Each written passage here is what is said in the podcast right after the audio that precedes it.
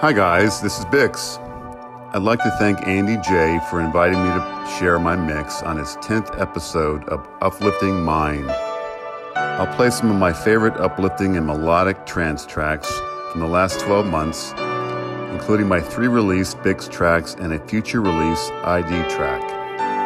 I'll start off the set with the Bix classic, the Mark Pledger mashup of the Simon O'Shine track, Your Distant World, one of my favorite tracks of all time.